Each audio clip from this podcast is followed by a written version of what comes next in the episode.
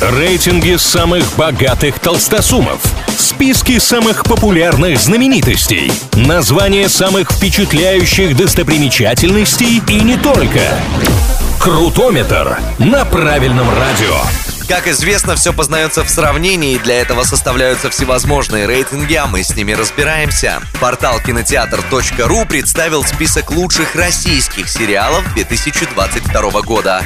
Для составления топа были опрошены 22 отечественных кинокритика, каждый из которых назвал свою тройку лучших. Ну а после того, как все эксперты высказались, авторы составили сводный рейтинг самых-самых. Вот его лидеры. Бронза итогового списка досталась сериалу «Надвое». Заговорили про многосерийник еще до премьеры, как только стали известны исполнители главных ролей. Впервые в одном проекте сыграли Александр Петров и Данила Козловский. Критики, может, и хвалят, а вот зрительские оценки не самые высокие. На кинопоиске, например, всего 6,8. На втором месте этого рейтинга драма «Нулевой пациент», а вспышки ВИЧ в СССР. Вот тут как раз тот самый случай, когда зрители оценили проект очень высоко. На том же кинопоиске оценка 8,4, и «Нулевой пациент» прямо сейчас входит в сотню лучших сериалов всех времен по версии портала.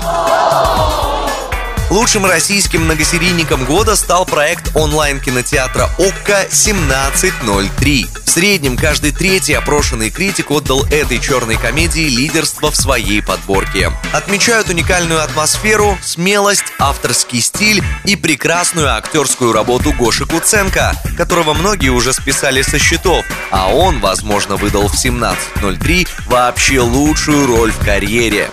На этом у меня пока все. С вами был Илья Андреев. Услышимся на правильном радио. Крутометр на правильном радио.